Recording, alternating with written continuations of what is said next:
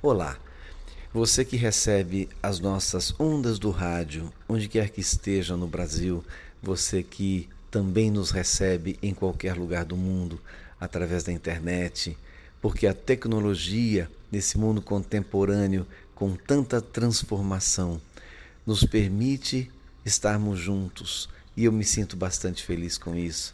Sempre iniciando o programa agradecendo a sua presença. E chamo de presença porque é como se estivéssemos juntos aqui ao lado do meu imaginário fogão a lenha, um violão para conduzir nossa conversa, para fazer um fundo gostoso e para entremear com música os nossos assuntos, ao mesmo tempo que sai um pãozinho de queijo daquele forno maravilhoso e vamos costurando conversa com café, pão de queijo e violão.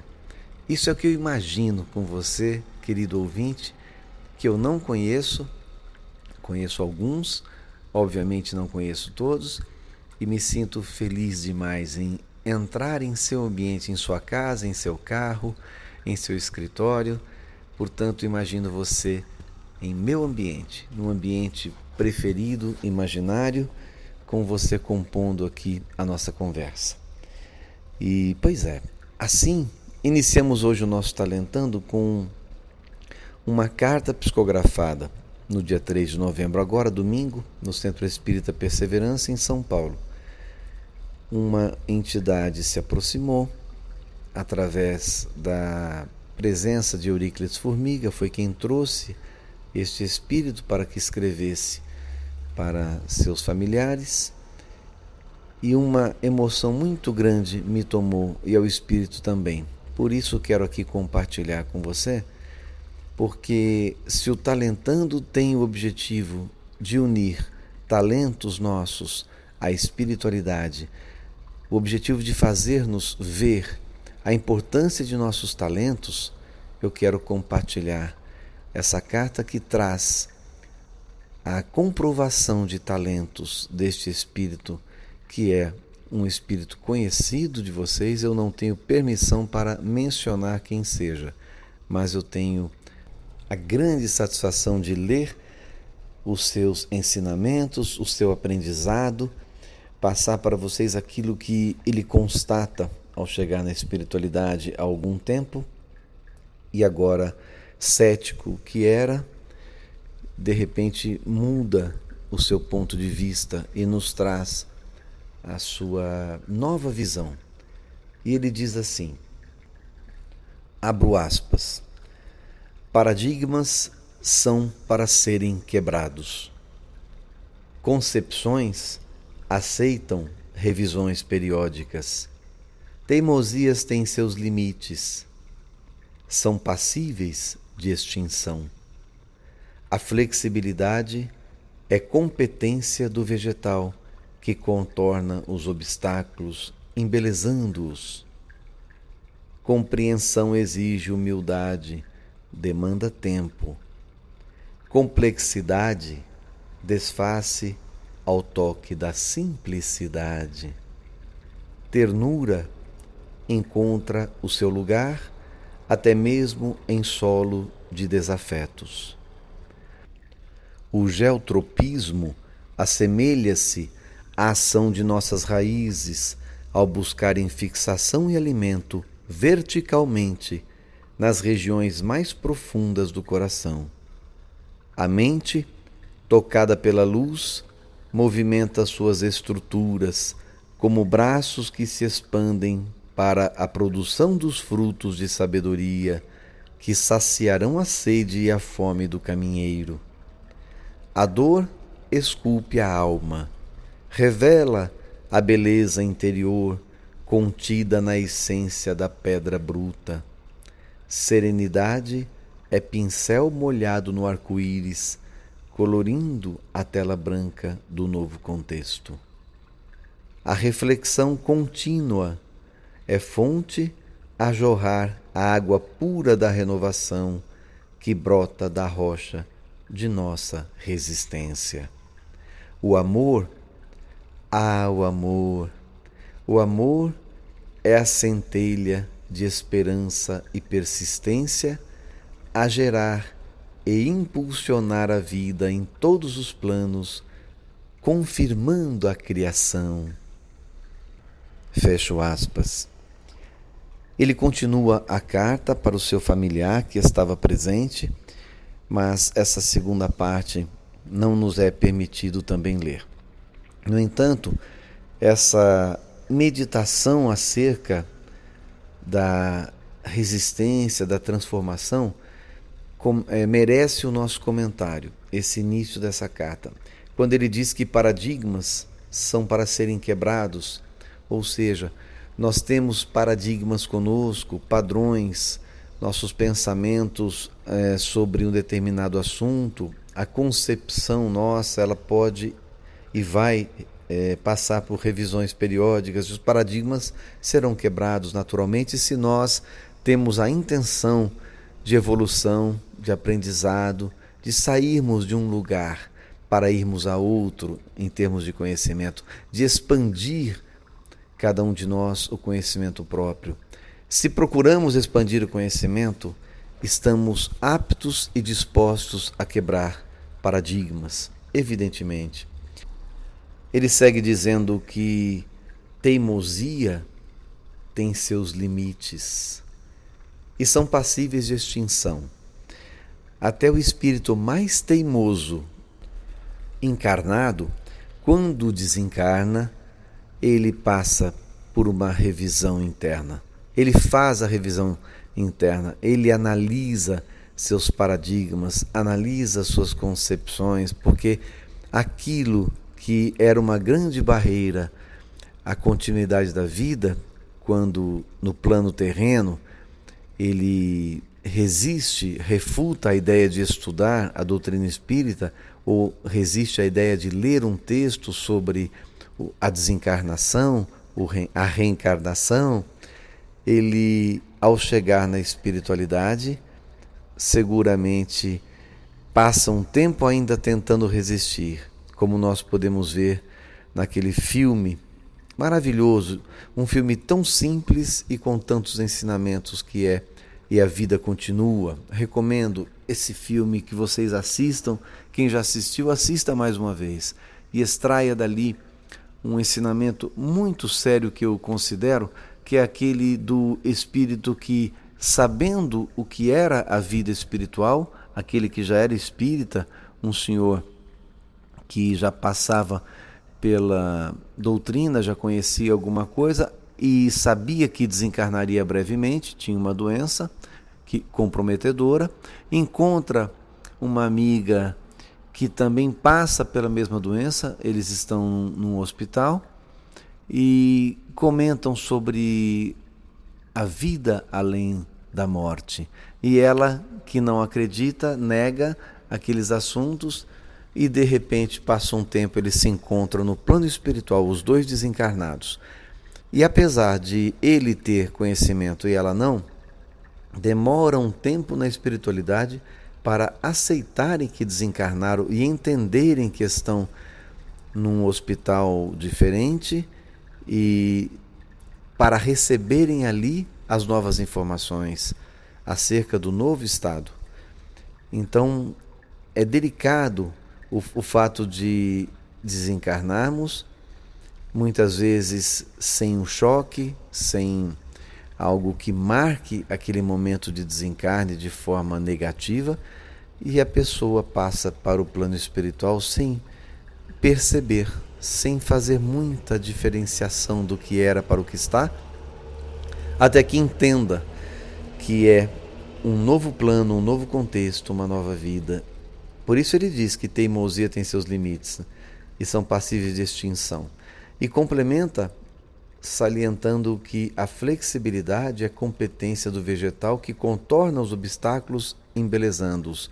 E nesse momento ele põe na minha tela mental, durante a psicografia, uma trepadeira muito bonita, envolvendo uma pilastra e fazendo as suas flores embelezarem aquela pilastra que ela contorna a flexibilidade do vegetal que contorna os obstáculos e além de contorná-lo e persistir em sua vida, em seu caminho, o vegetal, a trepadeira, além disso, ainda embeleza aquele lugar.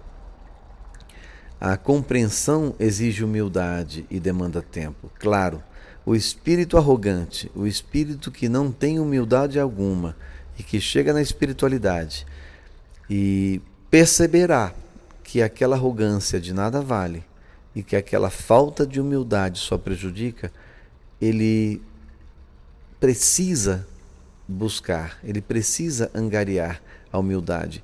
Para que a compreensão aconteça, ele precisa ter humildade e demanda tempo.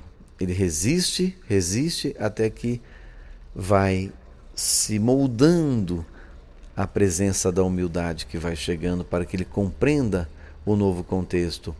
E a complexidade se desfaz ao toque da simplicidade. Tudo aquilo que era complexo em sua mente sobre o desencarne, de repente é simples. Simplesmente troquei de plano, reflete o espírito, com a presença dos parentes que já partiram, com a presença dos amigos que vêm recebê-lo, e ele percebe que aquilo não é um sonho, aquilo é um fato. E complementa dizendo que a ternura encontra seu lugar até mesmo em solos de desafetos.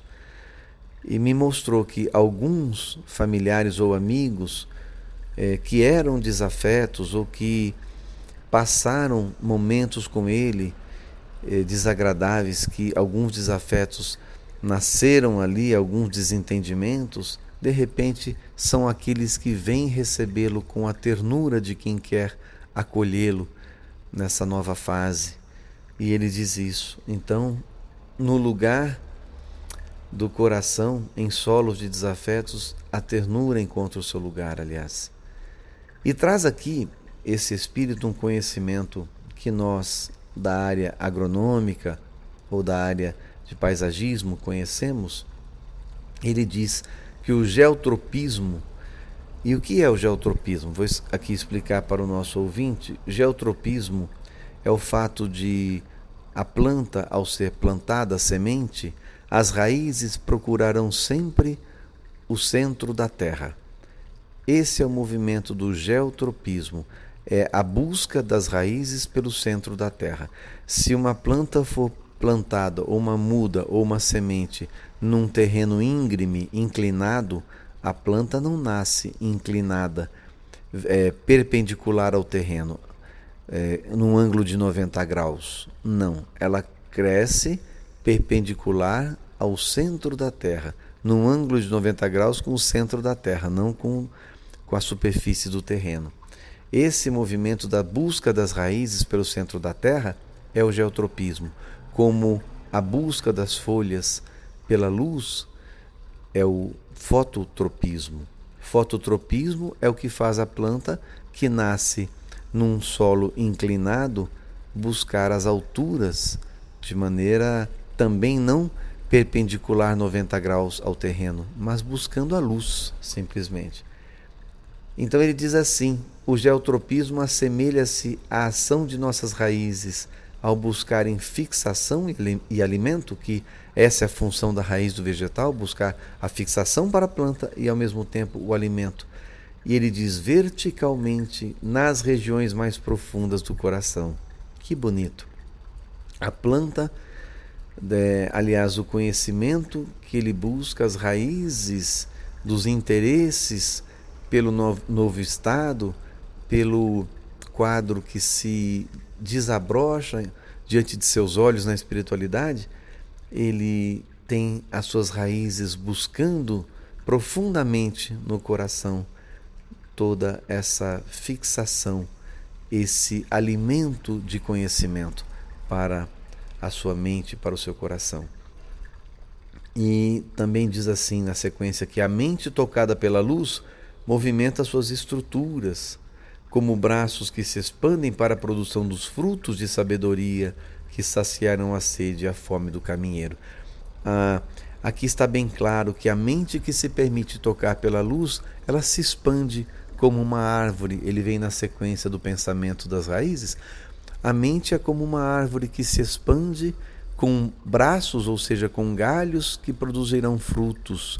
Frutos bons porque o pensamento, o entendimento, a compreensão da nova situação permite que ele traga, que a mente traga, que essa árvore traga os frutos da sabedoria que vão saciar a sede daqueles que, como ele no passado, quando encarnado, buscava e não tinha. A sede do conhecimento, a sede de matar a curiosidade, a fome da curiosidade do espírito que resistia quando encarnado, ele agora se vê na condição de alguém que com a sua influência ele pode trazer informações e de certa forma aclarar o caminho daqueles que ele ama e que permaneceram no plano terreno.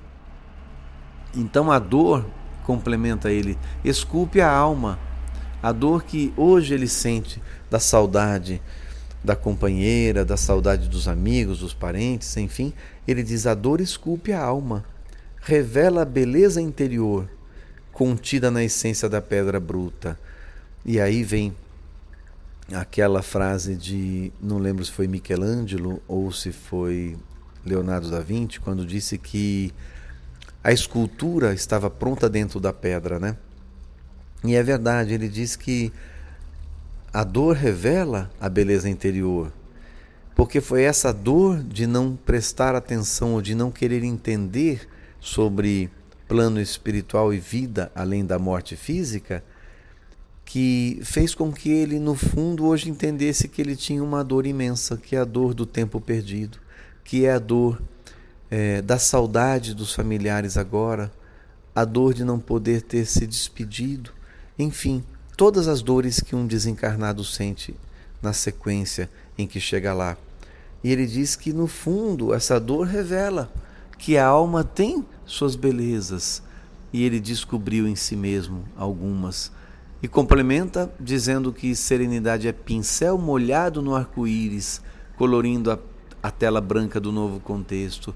Ele busca a serenidade como se ela fosse um pincel molhado no arco-íris pintando essas cores bonitas no novo quadro, na tela branca de sua mente, que é um novo quadro, virgem para ser pintado, aquele, no, aquela nova imagem que ele deseja. A reflexão contínua é fonte a jorrar a água pura da renovação que brota da rocha de nossa resistência. Nesse momento em que ele escreveu, eu questionei: será que você quer dizer, em vez de a reflexão contínua, você quer falar da, da fonte que é contínua, da fonte que jorra continuamente? Ele disse: não, não. A fonte ela é contínua, é redundância. Agora, a reflexão minha é contínua. Ela é como a fonte que jorra eu reflito continuamente sobre a minha condição. E eu quero dizer isto às pessoas que amo, mencionou ele durante a psicografia. Então ele disse que a reflexão contínua é fonte, jorrando essa água da renovação que brota da rocha da própria resistência e me mostrou na tela mental uma rocha com aquela água jorrando da fonte. E aí ele finaliza dizendo: o amor ah, o amor! O amor é a centelha de esperança e persistência. Olha que coisa mais linda! A centelha de esperança, porque amor sempre será esperança. Amor é esperança de vida, esperança de crescimento, esperança de desenvolvimento, esperança de renovação e, e persistência, porque o amor persiste em qualquer plano da vida, em qualquer ponto do planeta, em qualquer ser em qualquer origem de vida, o amor persiste, gera e impulsiona a vida. Ele foi muito sábio em colocar isso. Gera e impulsiona a vida em todos os planos, confirmando a criação.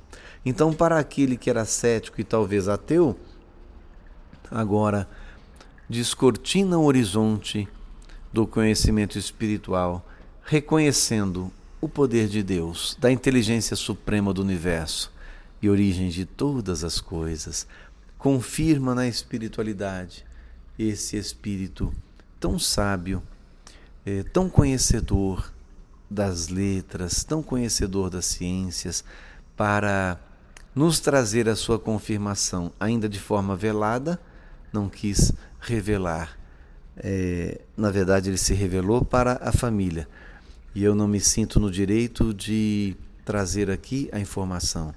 Porque o que vale nessa mensagem, ou nesse trecho da mensagem lido hoje, é exatamente a descoberta desse espírito na espiritualidade, a descoberta de si mesmo, o esforço no autoconhecimento, mergulhando em si mesmo para compreender o quanto foi resistente e abrindo-se ao conhecimento espiritual, quando precisa mudar imediatamente a sua visão, a fim de rapidamente eh, desfrutar e não deixar de sofrer, mas desfrutar da beleza da espiritualidade e da oportunidade de mostrar-se vivo plenamente e pronto a trazer os seus ensinamentos e reflexões.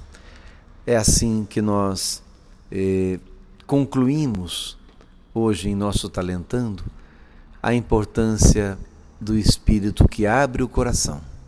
Como nós que já conhecemos um pouco da doutrina espírita, você que chegou agora e você que já tem muitos anos de estudo, na própria Rádio Boa Nova, ou no seu Evangelho no Lar, no seu grupo de estudos, na sua casa espírita, você que se esmera em buscar o conhecimento profundo na revista espírita, nas obras de Kardec, você que busca as obras de Francisco Cândido Xavier, nos mais de 450 livros, você que busca nas obras de Divaldo Pereira Franco, o nosso grande médium baiano, em seus mais de 250 livros, você que busca a explicação nas obras pintadas por Medrado na mediunidade da pictografia ao receber os pintores, você que ouve as mensagens ainda guardadas, registradas das psicofonias de Francisco Cândido Xavier ao receber Emmanuel e outros espíritos, você que tem a possibilidade e acesso a alguma manifestação mediúnica e por conta desta manifestação ou mesmo por conta da curiosidade, do interesse, pela intelectualidade, inclusive, na busca de conhecimentos, você que teve o contato com a doutrina espírita e a cada dia se aprofunda na certeza de ser espírito imortal e de não ter residência fixa no universo. Você está no caminho certo. Claro que estamos todos no caminho da evolução, na estrada da evolução, buscando a nossa felicidade, que, como dizia Sócrates, felicidade é tão simples, né?